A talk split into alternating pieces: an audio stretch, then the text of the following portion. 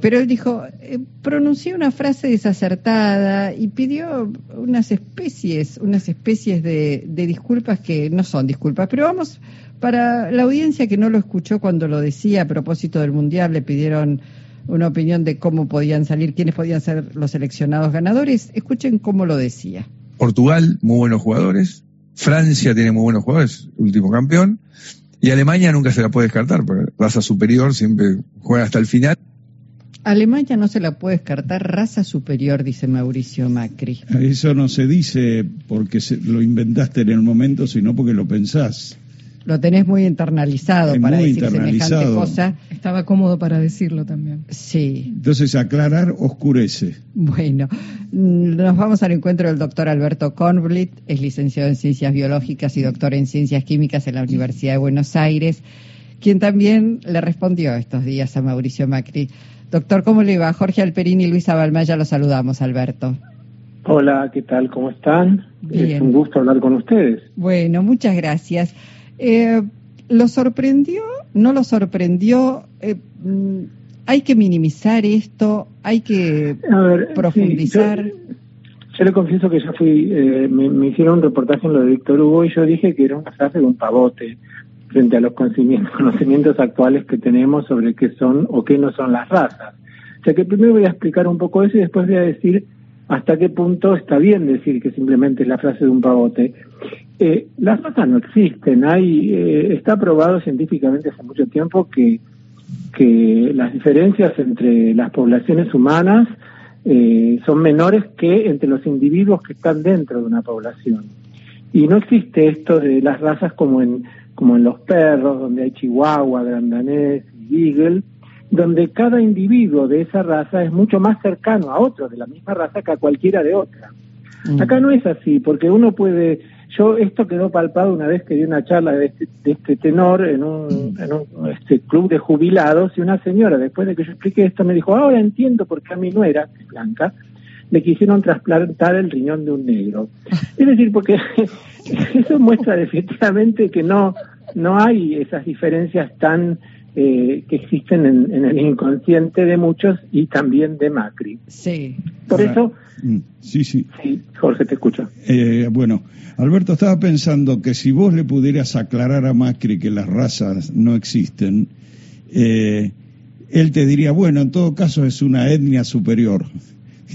bueno, tampoco, porque la inteligencia está distribuida entre las distintas este, etnias o variedades de humanos y justamente eh, un reciente hallazgo del que fue premiado con el Nobel este año, que es Svante Pavo, eh, demostró que cuando la especie humana que se generó hace 200.000 años en África, eh, un grupo de humanos dejó África por Palestina hace 60.000 años, se cruzó con el hombre de Neandertal. El hombre de Neandertal era un, un, arcaico que desapareció hace 30.000 años. Entonces, todos los blancos y asiáticos humanos venimos de ese grupo que emigró y tenemos en nuestro genoma, y ustedes también lo tienen, un porcentaje del 2 al 3 al 5% de Neandertal. Entonces, la pretensión de los nazis de que los arios eran la raza pura también es una pelotudez, porque si uno tiene que buscar una raza pura, llamando la raza, son los negros del África, que no se cruzaron con Neandertal, porque no salieron de África.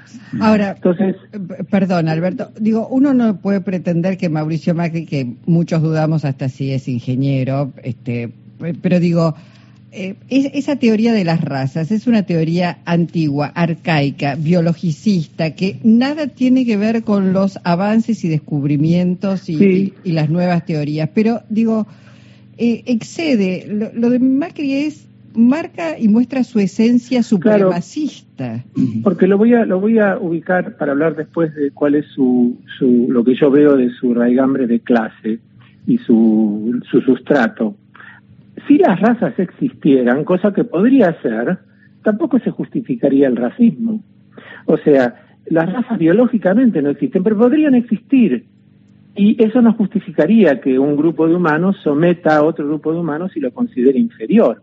Por lo tanto, en la butad de Macri hay un doble juego. Por un lado, la, la pavoteada, pero por el otro lado, ese, eh, esa comprensión interna que tiene que ver con su educación, con la clase social a la cual pertenece, con la no actividad que hizo durante mucho tiempo y que se siente dueño para opinar de fútbol y un montón de otras cosas y llevarlas a la política, donde se, se, se, transpira su clase social, se transpira su ideología, se transpira, sí, su, su elitismo, su, su antiestatismo, como que el Estado no tiene que proteger a la población, sino que cada uno se las tiene que arreglar como pueda y, este, y que los mejores sobrevivan. Entonces, sí, hay, hay un sustrato ideológico que le salta, le salta aunque, aunque no quiera hacerlo porque es más fuerte que él. Ahora, incluso hablar de superior o de inferior remite a un diseño del mundo donde hay sectores o comunidades que tienen más derechos que otras. Sí, claro, claro. Sí, sí, sí. Por supuesto. Y ellos, yo lo he dicho en otros, en otros foros, a este grupo le molesta la educación pública y le es una carga, es algo que quisieran no tener, quisieran que todo fuera privado y que cada uno se las arregle como pueda. Por supuesto que eh, en el capitalismo es necesario mantener ciertos niveles mínimos de, porque si no, no tienen clase obrera sobre la, cual explotar, pero quiero decir que sí, es, es así. Pensar en alguien superior, aunque sea imaginativamente o como una metáfora, revela su sustrato clasista, ¿sí? Además, el supuesto desliz de Macri se da en el contexto de una fuerza política donde ya ha habido expresiones de admiración hacia Hitler, como las planteó el, el antiguo consejero Durán Barba, o este, aficiones con, con elementos del nazismo, como se planteó con Carlos Arroyo, que fue creo que es todavía intendente. Por supuesto, hay, hay, un avance, hay un avance de la no es no es una rareza de un hombre dentro de una fuerza, ¿no? Hay un avance de la derecha que es permisiva para, para ciertos sectores, para, bueno, si no miremos Bolsonaro con sus barbaridades en Brasil que aún así obtiene el 49% de los votos. Hay una y Trump y, y, y, Melón y uno puede seguir contando y el húngaro. hay un avance de la derecha, pero yo acá me permito un una pequeña digresión. Eh, por supuesto que uno tiene que indignarse frente a las cosas que dicen estos personajes, pero también no puede dejar de ridiculizarlos cuando las cosas son absolutamente, este, mm, digamos, cuando hay un trasfondo que no es trivial, pero cuando la forma de, de, expresarlo es, es, trivial. O sea, yo creo que tendríamos también, yo personalmente quiero desacralizarlo. Desacralizarlo, por supuesto, indignarnos, podemos indignarnos, pero también hay que pensar cómo le llega a, a todo el pueblo estas barbaridades que se dicen en un momento en el cual eh, estamos en medio de la posverdad. Entonces, que lo que cualquiera diga parece ser válido si no se lo refuta con otros argumentos, más allá de la intención política que tenga. No sé si me explico lo que quiero decir. Por eso me permití decirle que era un pavote.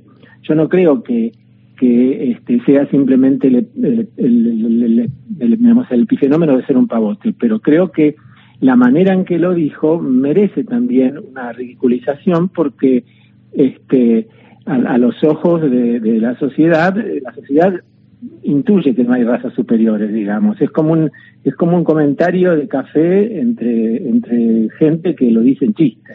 Claro, sí.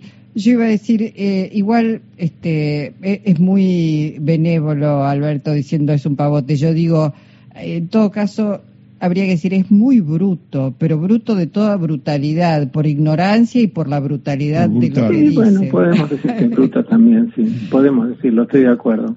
Sí, sí, es, brutal, digo, pero además se conecta, me parece, con esto de superior e inferior, se conecta con la visión meritocrática que tiene la derecha, ¿no es cierto? Donde hay gente que merece más que otra, ¿no? Sí, sí, y se conecta con el voto calificado también, ¿no? Como si fuera que...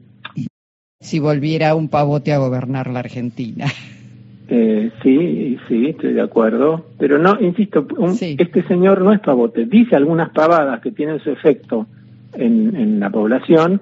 Y bueno, yo me permití decir que era una pavada y justificar por qué no es así lo que dice. Está clarísimo. Bueno, siempre gusto escucharlo, le mandamos un abrazo enorme.